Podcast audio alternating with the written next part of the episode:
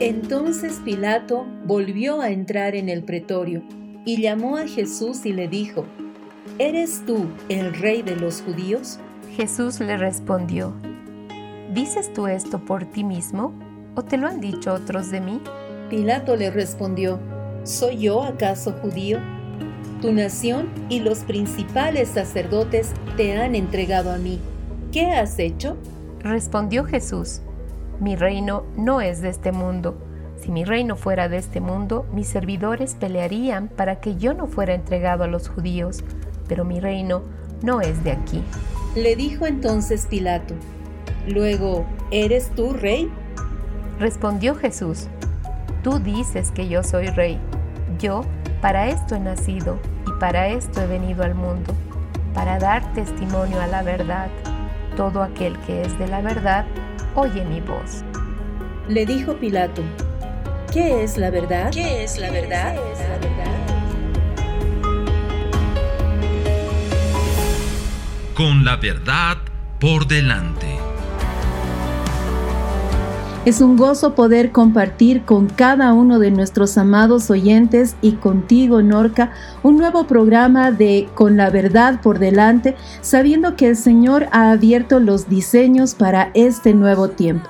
Les damos la más cordial bienvenida y junto con cada uno de los que participa en los sectores, bendecimos sus vidas, sus familias y sus ministerios. Amén. Qué alegría poder compartir y realmente disponer nuestro corazón para todo lo que el Señor quiera hablarnos, revelarnos en este día. Bienvenidos, amados, bienvenida Lecita y a todo el equipo de Con la Verdad por delante. Tal vez cada vez que empezamos un programa eh, sentimos este tipo de nerviosismo, ¿verdad, Norca? Porque lo que queremos no es hablar de nuestra experiencia o de lo que nosotros sabemos, sino de aquello que el Señor ha estado preparando. Y tal vez en estos días hemos visto de que esa preparación ha sido el poder levantarnos y ser examinados por el Señor en las profundidades que Él quiere tener con nosotros.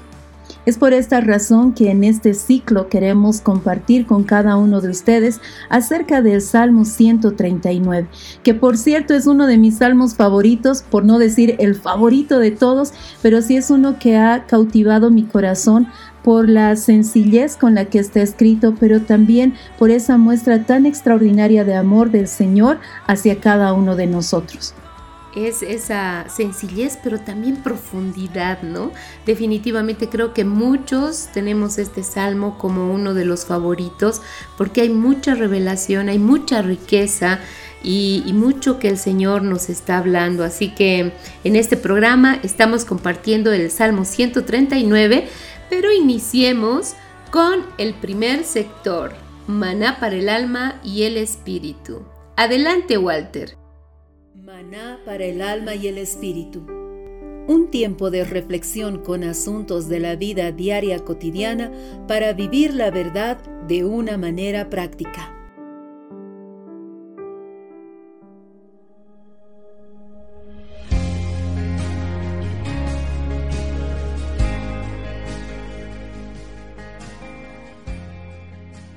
Hola amigos, espero que estén muy bien.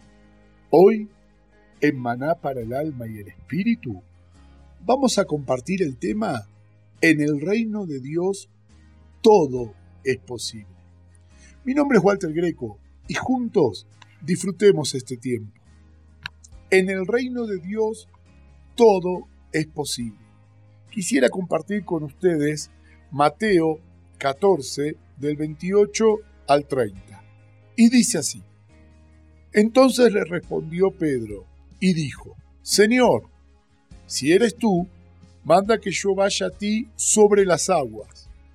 Y él dijo, ven. Y descendiendo Pedro de la barca, andaba sobre las aguas para ir a Jesús.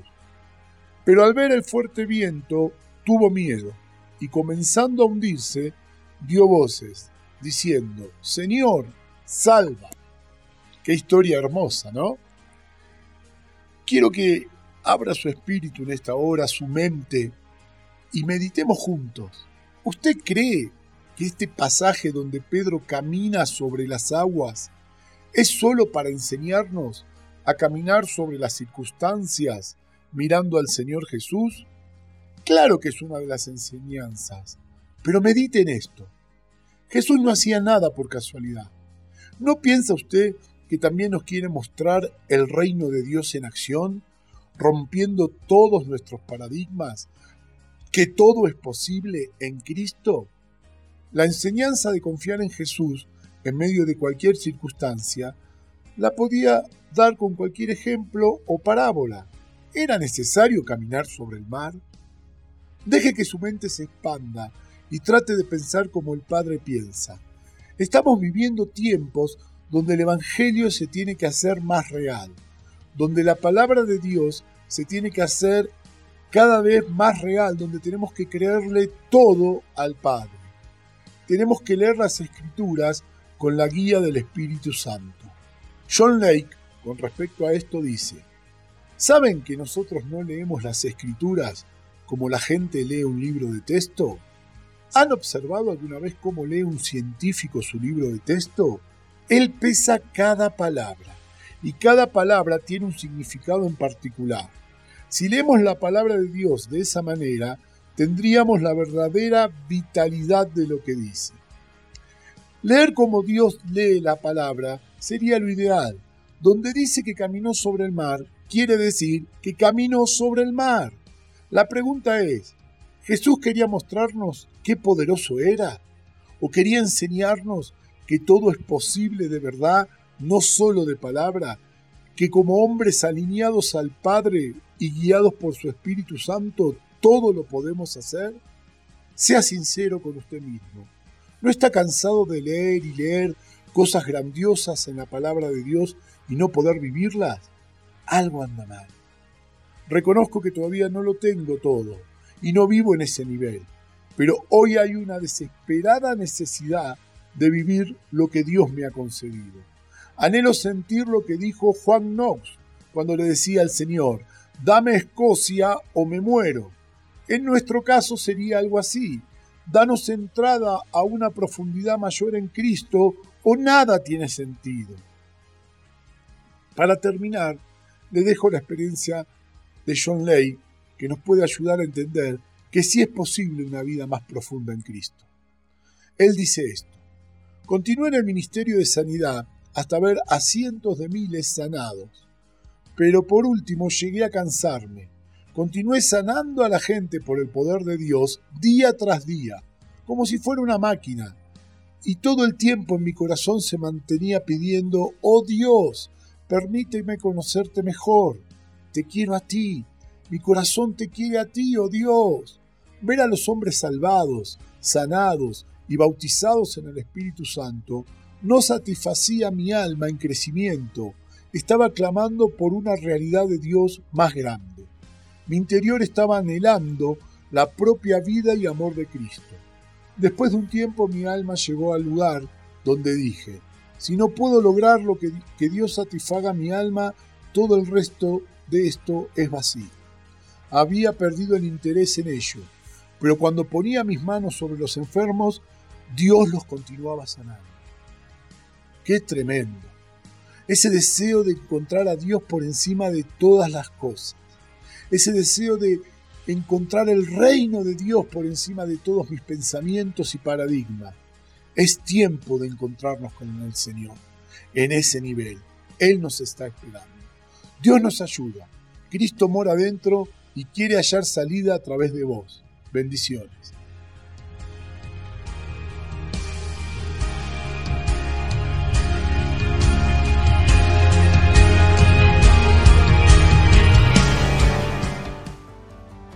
Y así como Walter decía, realmente en el reino todo es posible. Y es posible porque nosotros al acercarnos al Señor y al tener una vida tan profunda con Él, permitimos, como dice el versículo 1 del Salmo 139, que Él nos escudriñe y nos conozca. Algo que me impresiona de parte del Señor es que Él quiere esa cercanía con nosotros. Tal vez muchas veces pensamos que nosotros hacemos mucho para acercarnos al Señor, pero no olvidemos de que Él fue el primero en acercarse y en jalar de alguna manera nuestros corazones hacia su corazón. Es verdad, ¿cuántos de nosotros hemos tenido el gran privilegio aún de haber sido quizás, digo privilegio porque nos cuesta mucho dejar nuestra nación, nuestra ciudad, aún la familia, pero hemos sido sacados y como arrancados de ese seno familiar para poder eh, tener este encuentro con el Señor, ¿no? Porque de otra forma, pues, el Señor sabe, quizás hubiera sido muy difícil por todo lo que nosotros arrastramos a nivel cultural, ancestral, y bueno, Él en su sabiduría infinita y en su amor nos ha llevado a un lugar para podernos em, reencontrar en el amado. Y con estas palabras, Norca, ¿qué te parece si damos paso a Carla y Karina con el sector Luz que Gobierna?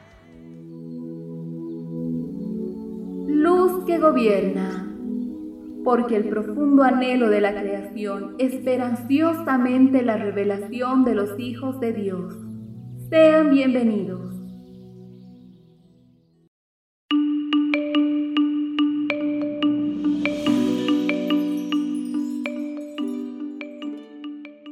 Porque contigo está el manantial de la vida. En tu luz vemos la luz. Salmo 36.9 Bendecidos, amados. Continuemos descubriendo las verdades de Cristo a través de su luz. La luz que sale de las fuentes luminosas se propaga en línea recta y en todas las direcciones. Cada una de las líneas rectas en las que viaja se llama rayo de luz. Este rayo de luz presenta dos fenómenos ópticos fundamentales, la reflexión y la refracción. En esta oportunidad hablaremos sobre la reflexión de la luz. La luz es una fuente de energía.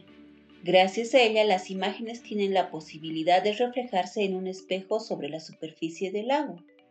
Se le conoce científicamente como la reflexión lumínica, misma que se produce en el instante en que los rayos de luz que impactan en una superficie, al estallar se desvían y retornan al punto en que salieron dando la formación a un ángulo equivalente al de la luz incidente. Cuando la superficie es suave y lisa, se producen rayos en una sola dirección, produciéndose así una reflexión especular. Cuando la superficie es rugosa, se producen rayos en muchas direcciones, dando lugar a una reflexión difusa. Este tipo de reflexión no permite la formación de una imagen, Mientras más pulida y limpia es la superficie, mayor es la intensidad del haz reflejado, produciendo una reflexión especular o regular. Todos alguna vez hemos jugado con un espejo, reflejado ante la luz del sol, y vimos cómo desde su superficie reflejaba esta luz en diferentes espacios y objetos de su entorno. Pero además, la superficie pulida de un espejo refleja cada rayo de luz que llega a él en una sola dirección, produciendo imágenes. Amados, nuevamente vemos el poder de la luz en una de las manifestaciones físicas de la creación. La palabra nos dice en 2 de Corintios 3:18, pero cuando alguno se convierte al Señor, el velo se va quitando, porque el Señor es el Espíritu, y donde está el Espíritu del Señor hay libertad. Pero nosotros todos, con rostro descubierto, contemplando como en un espejo la gloria del Señor, vamos siendo transformados por el Espíritu de gloria en gloria, en la misma imagen del Señor. Al exponernos de frente al poder de la luz, somos transformados de gloria en gloria y podemos reflejar la imagen del Padre de las Luces por medio de la gracia de Jesucristo. Y además de reflejar su gloria, reflejamos el carácter del Padre, de acuerdo al modelo de Cristo. Jesús pues, declarando, les decía, De cierto, de cierto os digo, no puede el Hijo hacer nada de sí mismo, sino lo que ve hacer al Padre, porque lo que Él hace, esto también hace igualmente el Hijo. Juan 5:19 Esto es lo que el Padre quiere de sus hijos, que como una imagen en el espejo pensemos como Él que amemos como Él, que veamos lo que Él ve, hacer lo que Él haría en pos de su propósito, fijos los ojos en Cristo y teniendo la identidad del Padre en nosotros. Sed pues imitadores de Dios, como hijos amados, y andad en amor, como el Mesías también nos amó y se entregó por nosotros en ofrenda y sacrificio a Dios, para olor fragante. Efesios 5, 1 y 2. Y más aún, teniendo esa luz del Padre en nosotros, somos capaces de reflejarla para llevar de su paz y de su amor. Amados, esa luz que el Padre ha depositado en nosotros no solo llena nuestras lámparas, esa luz admirable es capaz de reflejarse hacia nuestro prójimo y hacia las naciones. Vosotros sois la luz del mundo. Una ciudad asentada sobre un monte no puede ser escondida. Tampoco encienden una lámpara y la ponen debajo del almud, sino sobre el candelero, y alumbra a todos los que están en la casa. Así alumbre vuestra luz delante de los hombres, de forma que vean vuestras buenas obras y glorifiquen a vuestro Padre que está en los cielos. Mateo 5, del 14 al 16.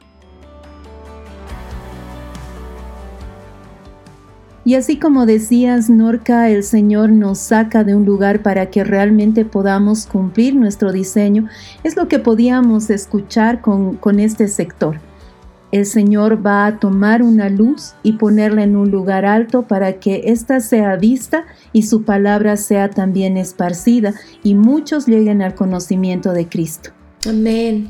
Y como dice en el primer verso, Oh Señor, tú me has escudriñado y conocido. Este verso del Salmo 139. Definitivamente el Señor conoce, conoce nuestro entorno, conoce todo lo que hay en nosotros y aún ese sacarnos, el establecernos en un lugar, nos lleva a ese tiempo de intimidad con el amado. Creo que mucho hay en nuestro corazón y en el entorno que tenemos que puede desviarnos o hacernos permanecer en él, ¿cierto? Entonces, eh, qué importante es dejarnos tratar por el Señor, porque ¿quién conoce mejor nuestras vidas sino aquel quien nos hizo? Completamente de acuerdo. Y el verso 2 dice, tú conoces mi sentarme y mi levantarme.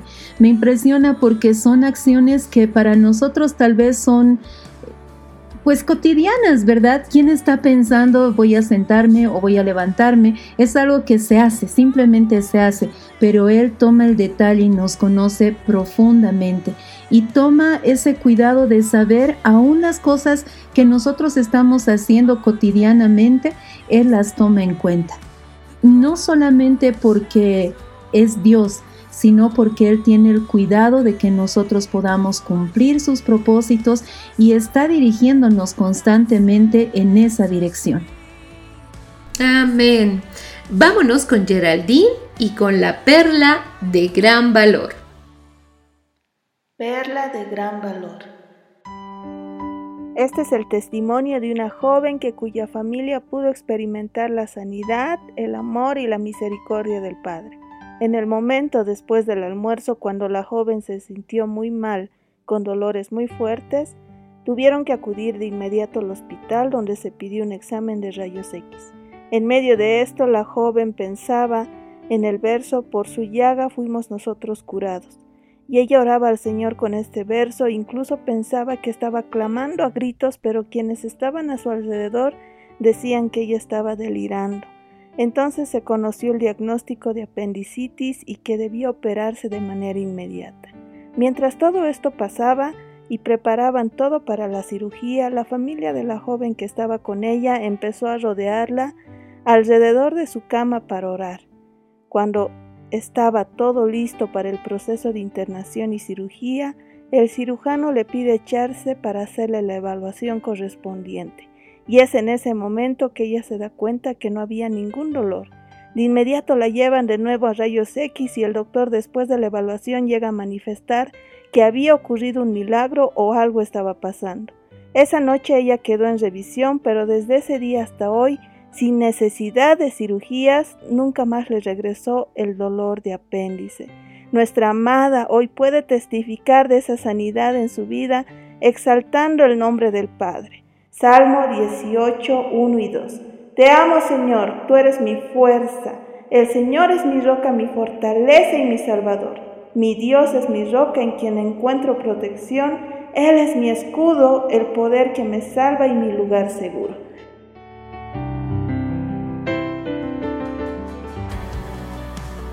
Qué tremendo es ver cómo el Señor realmente tiene ese cuidado de nosotros y tiene el cuidado de que nuestra fe se vea fortalecida. Tal vez uno está pensando, bueno, yo he orado y no se ha sanado nadie.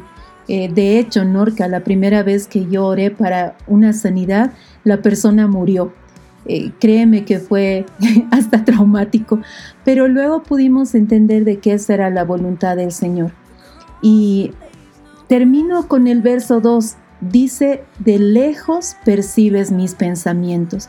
El Señor nos conoce también, que Él sabe lo que estamos pensando. Me gusta lo que dice de lejos. No necesita el Señor que nosotros eh, nos esforcemos porque Él conozca lo que pensamos. Él sabe lo que hay en nuestra mente. Y seguramente en este testimonio que escuchábamos, en los pensamientos de estos hermanos estaba el que necesitamos que el Señor nos sane o necesitamos que el Señor haga un milagro para nosotros. Y Él conoce cada uno de nuestros pensamientos y está listo para responder con su amor y su misericordia.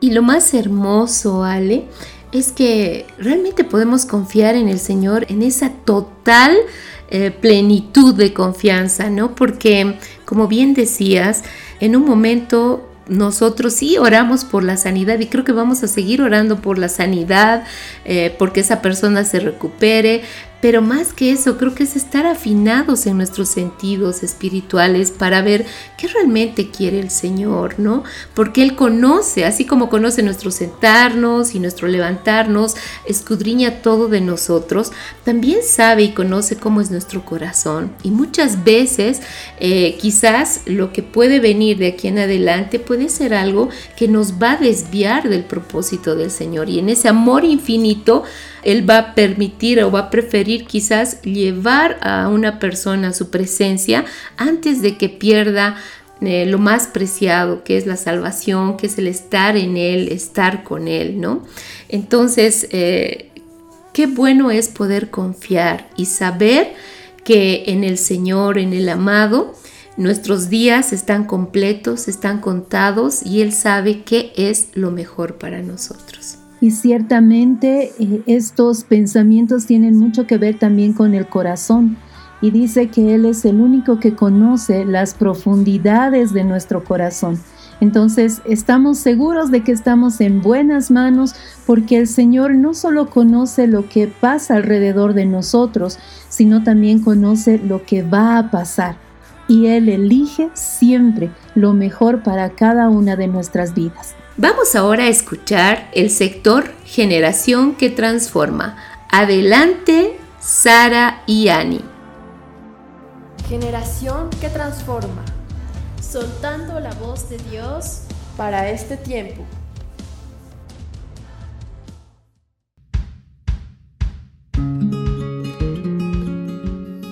Bendiciones a todos. Bienvenidos al sector Generación que Transforma como siempre estamos muy expectantes de compartir con ustedes. Saludos a todos, también les doy la bienvenida. Hoy tenemos un tema muy especial que compartir con ustedes.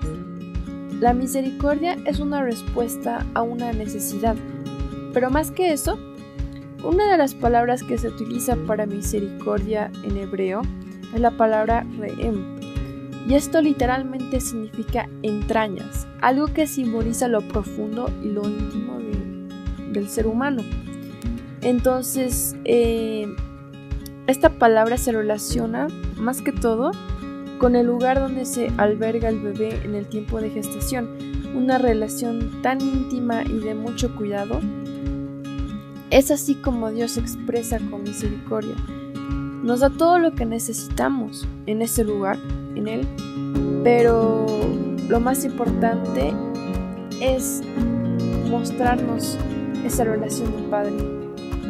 Además, tiene relación con todo lo que el Padre nos da. Su misericordia es tan grande con nosotros que nos da identidad, saca del hoyo nuestra vida y nos redime de la muerte.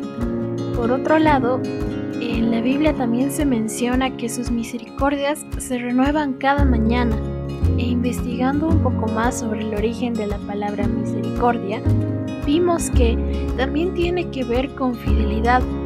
Y es por eso que sus misericordias se renuevan cada mañana, porque es una demostración de su fidelidad hacia nosotros. Esta respuesta ante la necesidad viene de ese amor fraternal, de ese amor de papá.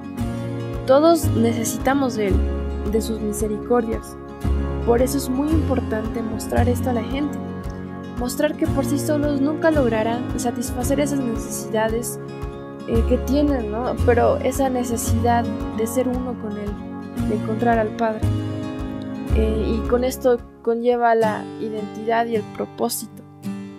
Entonces lo que pasó la anterior semana es que, bueno, nosotros los jóvenes fuimos a mostrar al Padre a las señoras que limpian la paz. Eh, esta es la segunda ocasión que nos presentamos ante ellas, ¿verdad, Dani? ¿Qué pasó ese día? Ese día fue tremendo porque la misericordia del Padre se mostró a través de unos regalos que preparamos para las señoras que limpian la paz. Pero no fue solamente a través de eso, sino nosotros, al tener a Cristo, eh, pudimos manifestar su misericordia, diciéndoles lo que el Padre quería soltar sobre ellas, diciéndoles que no están solas y que son importantes para Dios con todo lo que pasó, entendimos que hacer misericordia va más allá de dar algo a alguien, sino tiene que ver con dar todo lo que Cristo nos da, como también lo explica Gustavo. Un saludo grande a toda la audiencia, mi nombre es Gustavo Torres y estoy feliz de poder compartir brevemente con ustedes, de forma puntual, hablando de la misericordia. El Señor trajo revelación a nosotros como casa ya hace algunos años atrás sobre esto a través de Miqueas 6:8, que expresa lo que el Señor pide de nosotros, hacer justicia, amar misericordia y humillarnos ante Él. Y si bien la justicia y la humildad van a ser parte de nuestro esfuerzo diario, la misericordia no puede quedar simplemente como un hecho sencillo, eh, como dar algunas monedas al necesitado en la calle, sino que eh, en realidad el hacer misericordia nos habla acerca de expresar el corazón del Señor que arde por las personas. ¿sí? Nuestro Dios es amor. Por tanto, cuando nosotros vemos la necesidad de alguien, y no necesariamente tiene que ser el, darle dinero o algunos víveres, sino muchas veces va a ser traer una palabra específica que necesita escuchar o decirle, mira, Dios va a estar contigo o traer eh, pues un, un, abrazo que exprese el amor del Señor. Hay tantas maneras de poder ser sensibles con lo que el Señor quiere hacer con la gente a nuestro alrededor. Y esto no es otra cosa sino el obrar del Espíritu a través de nosotros que somos el cuerpo que trae sanidad sobre la tierra, es decir, sanidad sobre la gente y los enfoca una vez más en aquel que está pendiente de ellos. Gracias Gus, gracias por compartir todo esto que es muy importante. Y es cierto lo que dices, es más que dar algo material, es dar del Padre para que las personas encuentren su identidad y rumbo en este mundo. Algo que pasó este día es que al tener los canastones para cada señora y para cada familia, sobraron algunos, ya que las señoras no todas pudieron ir. Y en ese momento escuchamos a Dios que es tiempo de extender eh, de su misericordia más y más y a otras personas. Entonces ahí entendimos que cada uno decide si recibe más de su misericordia. La primera salida de, noche donde ellas trabajaron, eh, bueno, les hablamos de Dios y, llevamos su salvación y llevamos su misericordia. Y quedamos un día para encontrarnos, para que ellas reciban esos presentes, pero ya fue su decisión el ir a ese lugar, el, aceptar la invitación de Dios. Y es ahí donde el Padre extendió su misericordia a otras personas. Estamos aquí para eso, para que los hijos puedan encontrar a su Padre. La misericordia del Padre no tiene límites, por eso no desaprovechen cada oportunidad que el Padre abre en su misericordia, ya sea para extender sanidad, bendición o cualquier cosa que ustedes necesitan. El Padre nos ama y quiere que sus hijos estén bien, pero depende de nosotros arrebatar cada oportunidad que Él abre.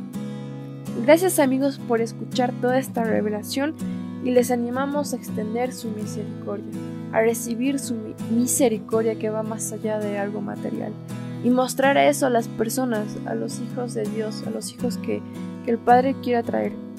Gracias amigos.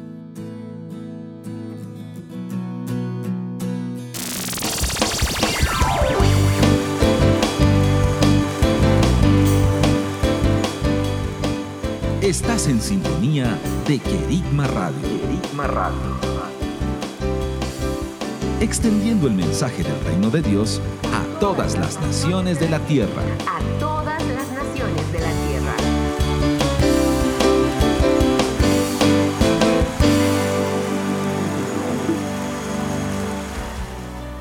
Una de las cosas que hemos aprendido en este tiempo es que la misericordia trata de devolverle la dignidad a las personas.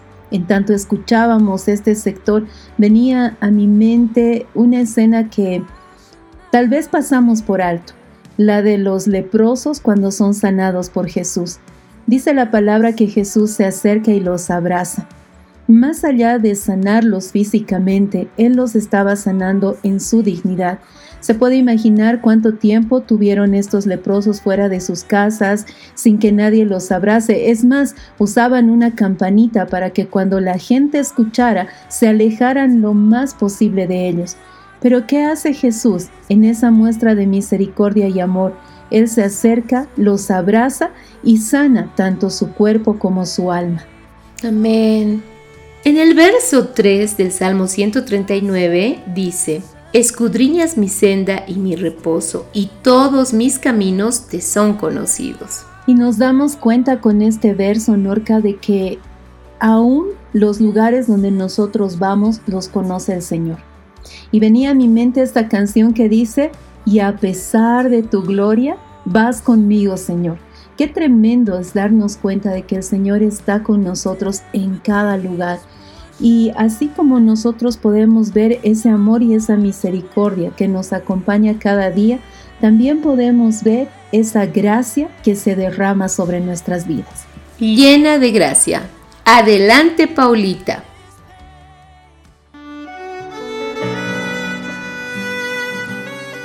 Llena de gracia, un espacio dedicado a mujeres de reino. Bendecidas amadas. Bienvenidas a un programa más del sector Llena de Gracia. Nuestro tema de hoy, Sí iré. Soy Paula y es un gusto estar nuevamente con ustedes.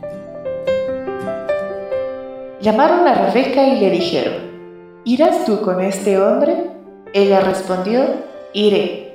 Génesis 24:58.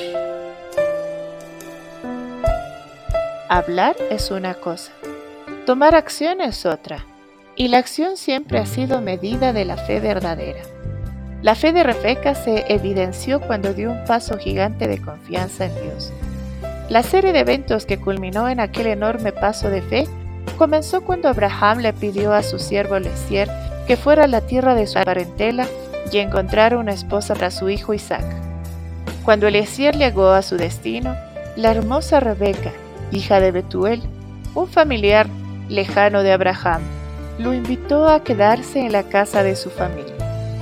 Mientras estaba allí, el padre y el hermano de Rebeca estuvieron de acuerdo con que ella se casara con Isaac. Sin embargo, cuando comenzaron a discutir la fecha de partida de su preciada Rebeca, su madre y hermano dijeron, espere la doncella con nosotros al menos diez días y después irá. Cuando Eliezer les dijo que necesitaba regresar, ellos respondieron, llamemos a la doncella y preguntémosle. Cuando le preguntaron a Rebeca, dio un sí tan convincente que se puede evidenciar la fe extraordinaria con la que lo dijo. Básicamente, lo que estaba diciendo era, sí iré, seré obediente, Confiaré en el Señor. Sí, iré.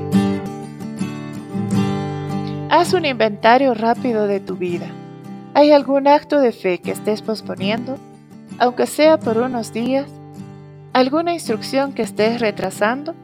Es posible que esperar sea más fácil, pero mientras más difícil sea el camino de la fe en acción, más grandes son las promesas.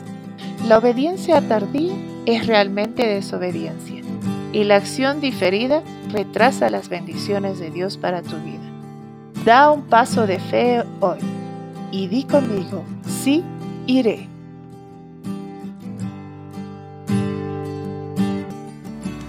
Una de las versiones de la palabra dice de este verso, sabes lo que hago y lo que no hago. Y qué tremendo es saber de que el Señor está tan atento a las cosas que hacemos, no solo a lo que hacemos, Norca, amados oyentes, sino a cómo lo hacemos. Las características que debemos tener de Cristo deben eh, mostrarse en nuestro diario vivir y no solamente hacer las cosas como para el Señor, sino directamente hacerlas para Él.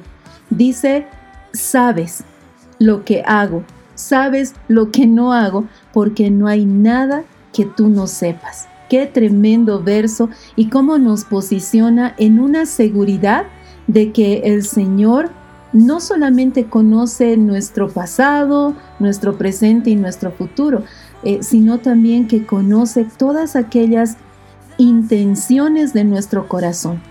Sí, justamente pensaba en eso, Ale, aun cuando hablábamos en programas anteriores eh, sobre cómo Jesús viene a cumplir toda la ley, pero además va más allá él, y eso lo hablábamos, que no solamente es no hacer algo, sino es no pensar, porque solamente con pensar algo tú ya estás pecando. Y es justamente eso, ¿no? Porque el Señor conoce todo, Él conoce lo más secreto, lo íntimo. Podría yo engañar a la persona con la que estoy hablando, podría decirle algo que es falso, pero al Señor no le engaño, ¿no? Y definitivamente eh, creo que eso es lo que tenemos que empezar a tomar conciencia de la importancia no solamente de hacer, de decir, eh, sino también de pensar todo lo bueno, todo lo justo, todo lo santo, todo lo puro, todo lo que es de buen nombre, como lo dice el Señor en su palabra. Es cierto, y eso nos permite también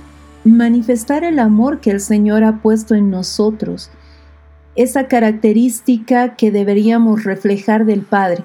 Algo que en estos días nos han estado repitiendo mucho es, así como es el Padre, así son los hijos. Entonces la palabra dice de que Él es amor y asimismo nosotros debemos ser, debemos ser la manifestación del amor del Padre. Y en esa manifestación sumerjámonos en este tiempo de amores. Adelante Brenda y Valeria.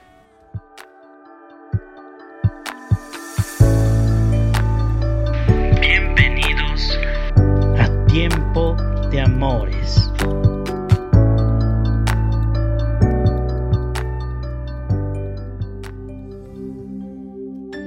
Saludos y bendiciones. Nos encontramos una vez más en el sector Tiempo de Amores. Mi nombre es Valeria y estoy con mi mamá. Hola amados, el día de hoy vamos a hablar sobre una parábola que el Señor nos estuvo hablando estos días, la parábola de la higuera estéril. Este pasaje se encuentra en Lucas 13, 6 al 9. Dice, dijo también esta parábola, tenía un hombre una higuera plantada en su viña y vino a buscar fruto en ella y no la halló. Y dijo al viñador, he aquí hace tres años que vengo a buscar fruto en esta higuera y no lo hallo. Córtala. ¿Para qué, para qué utiliza también la tierra? Él entonces respondiendo le dijo, Señor, déjala todavía este año hasta que yo cabe alrededor de ella y la abone. Y si diere fruto, bien, y si no, la cortarás después. Bien, este pasaje de la palabra se trata de una planta, ¿no? O de la naturaleza, de los árboles, de las temporadas. Sin embargo, el Señor nos ha estado hablando mediante esta parábola a Valeria y a mí. Y podemos ver y concordar con Valeria que vemos la misericordia de Dios en todo y en especial en nosotros, ¿verdad? Ya que nos dará una nueva oportunidad vez tras vez. Bien, entonces, ¿qué pasa? va y ve que esta, esta higuera eh, sigue estéril, ¿no? Que no ha dado fruto por, ah, por tercer año consecutivo. Y le dice, no, ya tienes que cortarla. Pero el viñador le dice, Señor, dale una oportunidad más, dale un tiempo más y, veremos si la abono y, y, le doy las condiciones para que pueda dar fruto. ¿Tú qué piensas, Valeria? Creo que es verdad todo lo que mencionas, Ma, porque parece una parábola bastante sencilla, parece algo tal vez desapercibido, una parábola más del libro de Lucas y ya está. Y honestamente yo no le había prestado atención eh, hasta que el Señor me la mostraba hace unos días. Me pareció impresionante cómo el viñador cuidaba tanto a esta higuera, porque me parece que él en realidad tenía una viña, y en una viña es más de vides, hay puras uvas o, o plantas para hacer vino, pero había una higuera en este lugar, era algo interesante, me parecía algo peculiar que esté una higuera en medio de las vides. El viñador la seguía cuidando, la seguía regando, me imagino, le seguía poniendo un poco de abono, veía que no le dé mucho el sol y todos los cuidados que una higuera necesita. Pero esta higuera no daba fruto, estaba ahí, como dice el pasaje, inutilizando la tierra. Estaba ocupando espacio, claro, la persona que vino a ver este viñedo pensó, ¿por qué esta higuera está aquí si no está haciendo nada, no está dando fruto, simplemente está ocupando un espacio? Y es una parábola bastante de confrontación, porque debemos vernos nosotros también como esa higuera y preguntarnos si estamos dando fruto, pero un fruto real, un fruto que se ve, no solamente frutos como abstractos o como eh, sin ver, ¿no? Sin tocar, sin ser objetivos. Pero queremos centrarnos en el amor de Dios, ¿no? El viñador era una herramienta de Dios para darnos una nueva oportunidad de cambio a nuestras costumbres, a nuestros pecados, etc. Eh, considero que el Señor está muy atento a nuestras vidas, a nuestro fruto especialmente, y va a utilizar todo alrededor para que nosotros demos fruto. Todo, todo a nuestro alrededor, las personas, nuestros padres, nuestros nuestros hijos, nuestros estudios, ¿no? El amor de Dios manifestándose en las personas y circunstancias a nuestro alrededor, usando eh, todo, toda herramienta, ¿no? Toda herramienta. El amor de Dios es tan grande, tan maravilloso que el Padre nos ama, nos ama y nos muestra su amor incondicional en el de darnos una nueva oportunidad cada día, no solo para dar fruto, sino también para buscarle a Él y y mirándole como mira las plantas la luz crecer, ¿no? Es verdad, somos plantas y Él es el viñador, Él es el que se encarga de cuidarnos. Yo veía mucho esto en este pasaje, es como que el, el viñador nos está cuidando a nosotros. También podíamos ver que el viñador es como el juez, porque el juez viene a como a controlar qué está haciendo cada planta, no es como si fuese a ver este viñedo está dando fruto, esta vida está dando uvas, esta higuera no está dando fruto, hay que cortarla. Entonces este viñador viene como juez a juzgar y a, tomar, mm, a revisar a ver si diste fruto o no. Y la persona que está cuidando esta viña, la persona que está encargada de, este, de proteger este lugar, es como el abogado que defiende a esta higuera. Y dice, bueno, a pesar de que pasaron tres años sin dar fruto, deme un año más. Y vemos ahí un Dios que un Cristo que nos da siempre oportunidades, un Cristo que siempre está de nuestro lado, aunque a veces parezca que no, y a pesar de nosotros no dar fruto o no estar conscientes o, o no sé, pueden haber tantas circunstancias que nos impidan dar fruto. Y aún así el Señor nos tiene paciencia, porque Él no lo cortó, pudo haberlo cortado hace tres años, porque ya era mucho tiempo, no es dos meses o tres meses, eran tres años. Y esta persona no lo cortó, lo siguió cuidando y de paso dice que le va a dar abono a ver si da fruto en un año más. Y es tremendo ver cómo Dios nos da esa oportunidad vez tras vez. Pero también es importante no, no confiarnos de, de las oportunidades que Dios nos da. No debemos aprovecharnos y decir, ah, bueno, si peco, Dios me va a perdonar de todos modos, es bueno. O bueno, si pasan tres años y no doy fruto, ¿qué más da? Esa es una mentalidad errónea, una mentalidad que debemos cambiar porque si bien Dios nos da oportunidades y es misericordioso en gran manera, él, la Biblia dice que Él es lento para la ira y grande en misericordia. Pero aún así, hay tiempos y se está abriendo una puerta en este tiempo en el que debemos cambiar de una vez nuestra mentalidad y tener una vida sin pecado y vivir sin pecar. Y hablar después de la resurrección, no de un Cristo que recién está ah, en la cruz o que sigue en la cruz. Si bien Él dio nuestra su vida por nosotros, también resucitó por nosotros y es tiempo de creérnoslo y cambiar la mentalidad, porque así como pasó con los hijos de Elí, que tuvieron un tiempo para arrepentirse, no lo hicieron. Y al final pagaron las consecuencias y su padre también. Es por eso que no debemos aprovecharnos de la oportunidad que Dios nos da vez tras vez. Y entender el amor de Dios no es solamente confrontación y, claro, no, no estamos dando fruto, todos somos malos. En realidad Dios siempre nos confronta, pero con su amor, desde el amor, porque Él nos ama tanto que nos da esa oportunidad. Es verdad, en el verso 8 dice, Él entonces respondiendo le dijo, Señor, déjala todavía este año, hasta que yo cabe alrededor de ella y la abone. El Señor es tan perfecto, tan bueno, tan amado, que va a dar las condiciones, ¿no? Voy a acabar alrededor de ella, la voy a abonar, le voy a dar alimento, le voy a dar una oportunidad más. Entonces, em, sepamos reconocer estos tiempos, amados, de, que el Señor nos está dando oportunidad, una oportunidad nueva, nos está dando una tierra nueva, nos está dando el alimento, nos está eh, sosteniendo para poder seguir adelante cada día y aún está esperando que nosotros lo veamos y demos fruto a 100 por uno. Eh, le bendecimos, ¿no, Vale? Le bendecimos, le decimos que le amamos, Señor, te amamos y te pedimos que no te canses de nosotros, Señor. Danos una oportunidad cada día y aún haznos reconocer ese abono, ese, esa agua que alrededor de nosotros fluye, que es tu palabra, que es tu, que es tu Espíritu Santo. Gracias, gracias Señor. Gracias hermanos por escucharnos, amados, les amamos. Gracias hija. Gracias, ma. Gracias por este tiempo. Y es verdad, Él nos ama. Nos ama tanto que nos da oportunidades. Bendiciones amigos, bendiciones.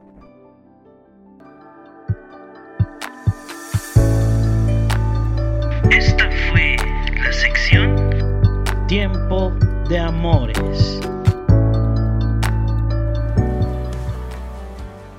Cuando nos damos cuenta de que hay tanto poder en nuestras palabras, nos damos cuenta también de que podemos manifestar o podemos retener estos frutos.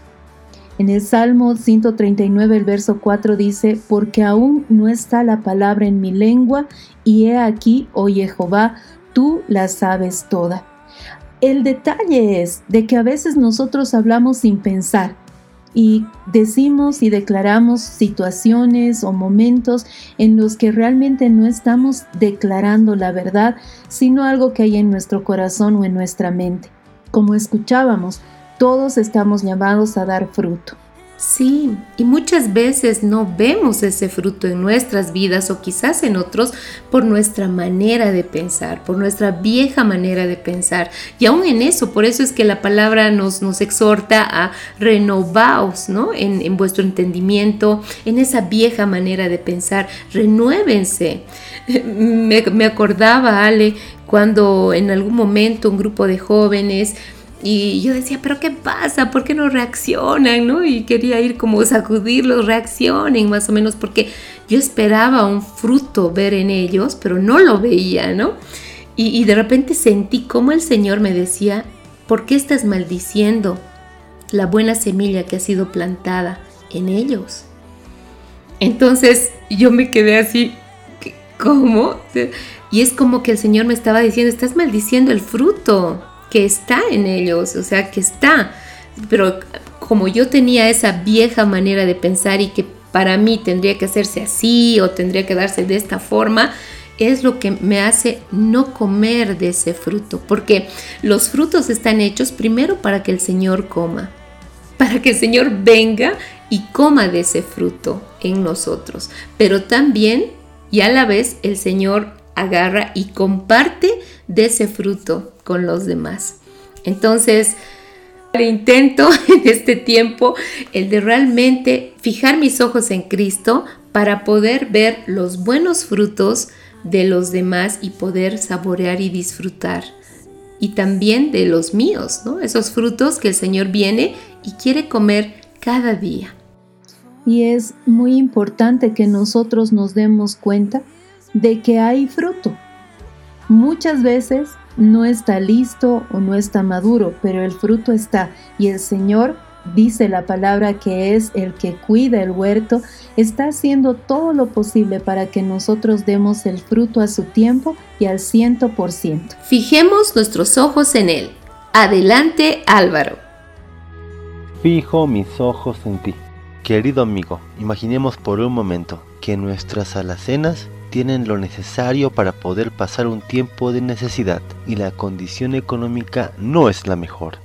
Pero también en este tiempo recibimos una palabra de Dios. Esta palabra puede ser, tú y tu familia liberarán a esta generación de las drogas o cambiarán la historia de este país.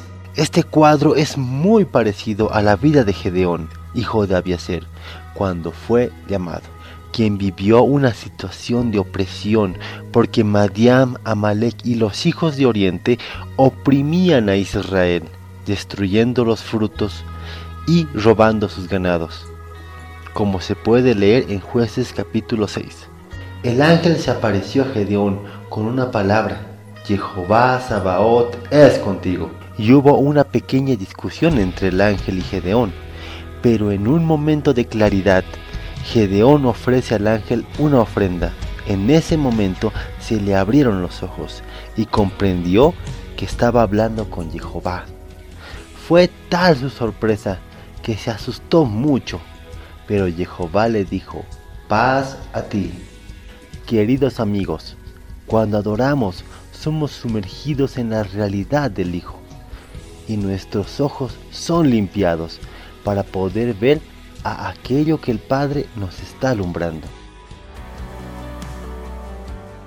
Tal vez algo que me impresiona de Gedeón es la capacidad que él tiene de creer, de obedecer pero también de ver esa provisión de parte del Padre. ¿Cuántos de nosotros estaríamos aterrados si el Señor nos quitara a más de la mitad de nuestro ejército? Pero cuando vemos la mano del Señor abriéndose, soltándose delante de nosotros para ver su poder, su gloria y su majestad, es que ahí nos damos cuenta de que realmente este salmo se cumple en nuestras vidas. Él está atento en todas las circunstancias que estamos viviendo. Y en el verso 5 del Salmo 139 dice, me has constreñido por detrás y por delante, y has puesto sobre mí tu mano. Y tal vez estamos preguntándonos qué es constreñir. Hay una versión que nos dice, me aprietas por detrás y por delante y colocas tu mano sobre mí. Y en otra que me gusta más dice, me envuelves por detrás y por delante y pones tu mano sobre mí. Eh, y esta acción de envolver, de apretar, de constreñir, tiene que ver con ese cuidado que tiene el Señor y es tan lindo que lo aclara, por detrás y por delante. Eh, pero no solamente eso, sino que pone su mano sobre nosotros y cuando estamos rodeados por completo de parte del Señor, podemos darnos cuenta de que su mano nos está guardando, cubriendo y dirigiendo. Qué hermosas palabras de verdad que se están soltando. El Señor está con nosotros. El Señor nos envuelve en su amor infinito. Y dejémonos envolver, dejémonos sujetar, dejémonos constreñir eh, por ese amor que es tan, tan, tan poderoso que nos afirma, nos sostiene, nos establece. Y el saber y estar conscientes que Él ha puesto su mano sobre nosotros nos hace vivir confiados. Y con estas palabras de verdad, escuchemos a Oscar y Dante. Desde Casa de José a las Naciones, este es el sector Palabras de Verdad mi nombre es Oscar y junto a Dante estaremos compartiendo este espacio para conocer algunas palabras que son muy importantes.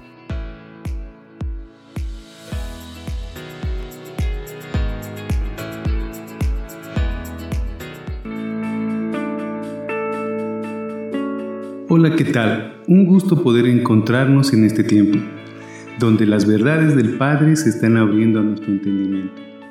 Recordar aquel día en el que Jesús nos encontró, donde la noche se hizo luz donde pudimos ver con claridad lo que había en nuestro corazón y en nuestros pensamientos. Aquel día reconocimos que habíamos transgredido sus mandamientos e instrucciones. Fue su gracia y misericordia quien nos llevó al arrepentimiento, a reconocer que sin Cristo nada podemos hacer. Aquel día en que tomamos la decisión de creer en Cristo, aquel día nuestra vida se transformó. El día que tomamos la elección de entrar en el propósito del Padre, el cual nos selló en Cristo desde antes de la fundación del mundo, para ser sus hijos santos y sin mancha, aquel día fuimos hechos hijos de Dios por medio de Cristo, para ser un pueblo de su uso exclusivo, para manifestar su luz en esta tierra. Fuimos sellados. En griego es esfragizo, es decir, estampar, marca privada, genuino, confirmar, certificar, afirmar, ser la verdad por implicación, atestiguar, entregar. El estar sellados es la prueba de nuestra verdadera identidad.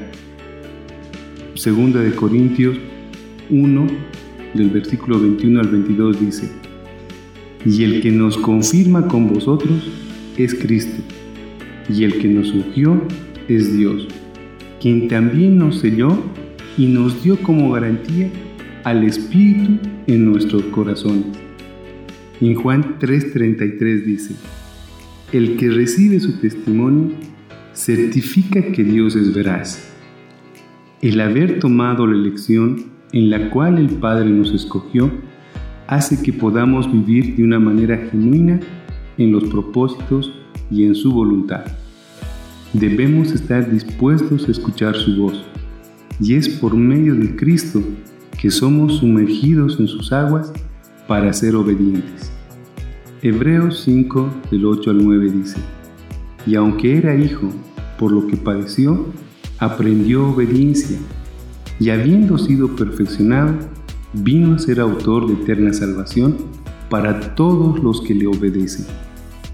Primera de Pedro 1, 22 al 23 dice, habiendo purificado vuestras almas por la obediencia a la verdad para un amor fraternal, sincero, amaos intensamente de corazón los unos a los otros, habiendo sido renacidos, no de un nacimiento corruptible, sino incorruptible por medio de la palabra de Dios, que vive y permanece.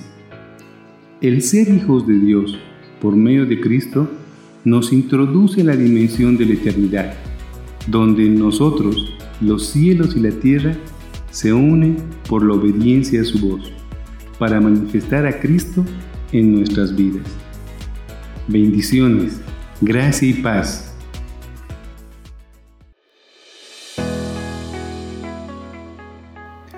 When we met Jesus, we reestablished our identity as a son of God. And if son, are also heirs of his glory in obedience to the light. This same obedience will free creation from the slavery of corruption and vanity. Humble in English means to have low esteem for our abilities, to be modest, not pretentious. The recovery of our identity as a son of God must be reflected in our humility as a fruit and our obedience as the fulfillment of our Father's deepest desire. Cuando conocimos a Jesús, restablecimos nuestra identidad de hijos de Dios. Y si hijos, también herederos de su gloria en obediencia a la luz. Esta misma obediencia liberará la creación de la esclavitud de corrupción y vanidad. Humilde en inglés significa tener baja estimación por nuestras habilidades, ser modesto, no pretencioso. La recuperación de nuestra identidad de hijos debe reflejarse en nuestra humildad como fruto y nuestra obediencia como el cumplimiento del deseo más profundo de nuestro Padre. Soy Dante, que el Señor te bendiga. Entre las verdades que el Padre ha soltado para nosotros está el hecho de que somos sus hijos. No solamente sus siervos o sus amigos, sino ese nivel de intimidad de hijos al que Él nos está llamando. Y para ser hijos tenemos que, que cumplir solo con una situación, ser hijos. El Señor nos ama no por lo que hacemos, no por lo que tenemos, eh, no por nuestra habilidad, sabiduría, integridad. Él nos ama porque somos sus hijos. Y cuando somos sus hijos, reflejamos al Padre. Amén, amén. Y este último verso que tocaremos en este programa dice el verso 6 del Salmo 139. Tal conocimiento es demasiado maravilloso para mí, alto es, no lo puedo alcanzar. Y está hablando del conocimiento que tenemos de este Padre amoroso que nos rodea, nos guarda, nos conoce hasta en lo más profundo de nuestro corazón. Y ese es el Padre que tenemos. Es tan alto, tan alto este conocimiento. No lo podríamos alcanzar, pero saben, el Padre ha hecho posible que nosotros estemos cerca de Él. Él ha enviado a su Hijo para que un día nosotros podamos también ser llamados sus hijos. Llamados sin importar la situación, el momento que estemos viviendo en nuestras naciones, en nuestros hogares, en el trabajo, donde estemos, sepamos y, y estemos conscientes cuán maravilloso es nuestro Padre, cuán precioso es nuestro amado Jesús, cuán sublime es nuestro amado Espíritu Santo. Y Señor, queremos darte a ti toda gloria y toda honra y decirte una vez más, Haz con nosotros conforme a tu propósito y tus planes eternos. Sea establecido en este día, Señor, lo que tú quieres en nuestras vidas, en nuestras familias, en nuestras naciones, Señor, que en realidad son tuyas.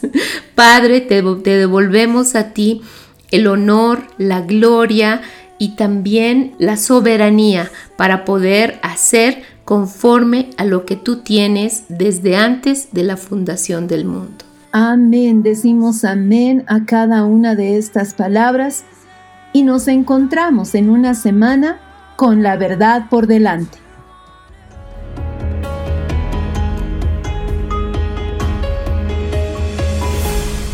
Con la verdad por delante.